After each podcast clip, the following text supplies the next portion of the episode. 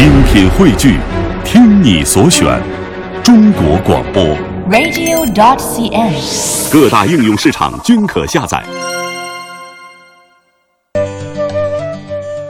在今天节目一开始啊，我们要去的地方呢是甘肃天水。啊，去的是我的家乡哦啊，天水呢是我们甘肃的一个小江南，嗯哎，那里真的是风景非常的美，还有什么呃麦积山呐、啊等等等等。更重要的是啊，哎呀，看我们今天得说一点儿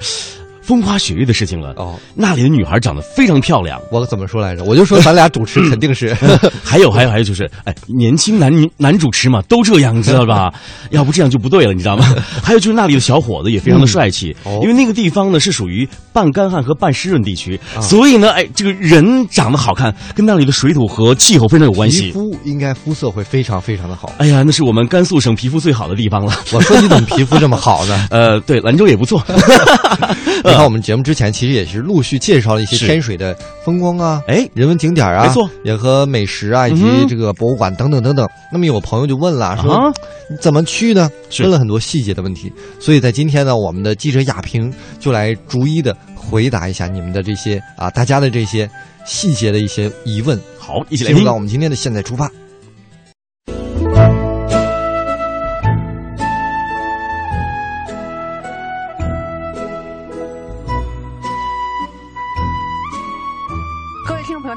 是记者雅萍。那今天呢，我来到伏羲庙哈、然后呢，请我们一位好朋友呢来介绍伏羲庙，请他来做一个自我介绍。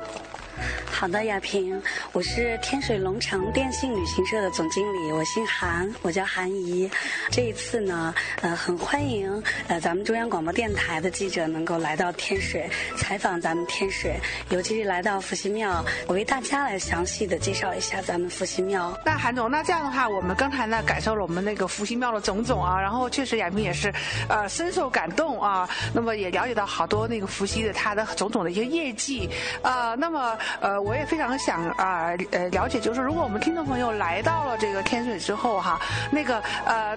比如说他们怎么样到伏羲庙这边来，然后呢，对于天水的一个整个的概况呢，也非常想了解。对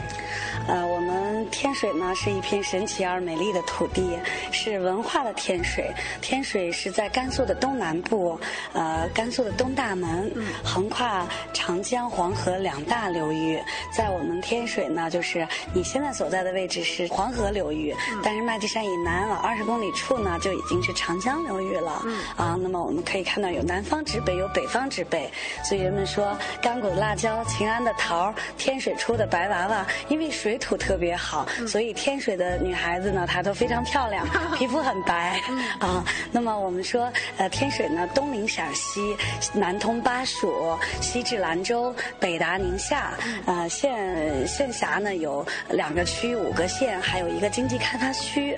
比如说像咱们秦州区呢，呃，说出白娃娃吧，哈哈，然后有伏羲庙啊，呃，建城史也很久远。呃，麦积区呢因麦积山而得名。武山县呢过去人们都是呃羌族人，有古羌族人，所以人们的性格呢非常的豪爽。啊、有一个拉烧寺，有拉烧寺有世界上最大的摩崖石刻。啊、那么也是一个文化古迹。呃，有甘谷县呢有呃甘谷大象山，而且出了一个名人就是姜维，诸葛亮之收姜维就是在天水。啊、那么还有秦安县李世民的曾祖父就是天水的秦安人，所以李世民的祖籍就是在天水的秦安啊、还有清水县，呃，清水县呢出了一个帝，就是轩辕皇帝。那么张家川回族自治县，自治县回族人呢，他有他的这个生活习惯，而且呢，就是呃，张家川呢还有关山牧场，就是咱们在天水呢，除了有文化古迹以外，还有草原，可以尽情的到那里去骑马、滑草啊等等。呃，那么那么天水呢，古称龟县，就是上龟，上下的上，两个土一个耳朵的这个龟啊，叫龟县，呃，也叫成纪，因为伏羲的母亲怀伏羲怀了十二年，所以成了一纪，天水也被叫做成纪，啊，也叫秦州，因为这个秦始皇的祖先英妃子在木马滩放马放得好，所以殷孝公封地为秦，就有了秦州这个地名。嗯，所以啊秦始皇他是天水人，天水人对他祖籍就是天水、啊。那么呃，咱们说呃，这个在呃兵马俑的这个呃记记载的这个历史的地方，我们也可以看到有写着呃秦始皇甘肃天水济人啊。那么呃秦始皇他也是天水人，所以天水是一个风水宝地啊。哎，那我们就是如果听众朋友来到了我们天水之后哈，怎么样来找到这个伏羲庙呢？呃，听众朋友到了这个天水以后非常方便，呃，比如说坐火车，他可以坐公交车坐到市区，嗯，然后打的或者再次倒一趟，比如说先坐六路公交车或一路公交车坐到市中心的龙城广场，然后从龙城广场再倒二十二路公交车就可以到达呃咱们天水复兴庙，也可以直接。打的也可以到达，是非常近。它离咱们的国际中心广场只有三公里的距离，啊，是非常的近，也非常的方便。啊，那么比如说坐大巴车从西安或者到呃这个从兰州出发，可以直达天水市中心秦州区的长途汽车站，然后下了长途汽车站以后，也可以打的或者坐公交车到达咱们天水的伏羲庙。那韩总，你看啊，我们这个呃伏羲大典的这个举办哈，就今年是二十五。五届了啊，所以呢，就是一个是大典的这个举办，以及伏羲文化旅游节的这样一个举办，可能也也是对这个旅游呢也起到一种拉动的作用。有没有发现这几年啊，就是你所带的这个游客啊，这个规模、数量各方面，或者来来自的地区也越来越多了呢？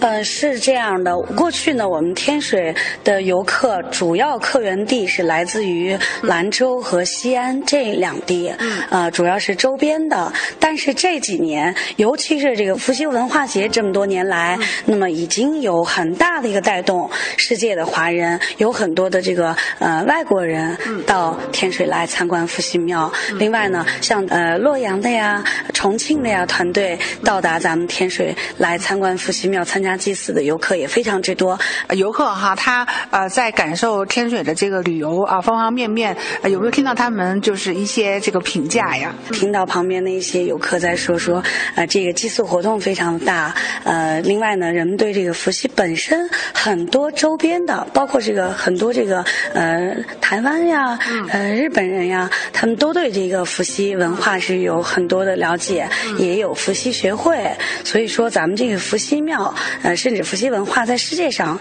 呃，已经很久远，呃，人们都是有很多了解的。那么伏羲文化节呢，对这个呃伏羲文化呢，有更大的一个宣传，然后让人。们呢学会去祭祖先啊，了解祭祖先，然后呃到这个伏羲的故乡来看看伏羲和女娲生活过的地方是什么样的啊，来了解姓氏在哪里发源。比如说像像咱们天水呃赵钱姚李这些姓氏都是发源自天水的。像伏羲庙的旁边有赵氏祠堂，赵这个姓氏就是发源于天水，李氏就是李世民的故乡啊，就是李氏祠堂也是在。天水的，嗯啊，所以说天水也是一个很多有大姓氏的发源地，嗯啊，确实，因为刚才我们也说到，说天水是一个文化的圣地啊，诗意的国度，呃，那么就是在这个节目最后啊，也欢迎我们海内外的这个四方宾客啊来天水旅游，然后来感受我们天水吧。呃，我是天水龙城电信旅行社的总经理，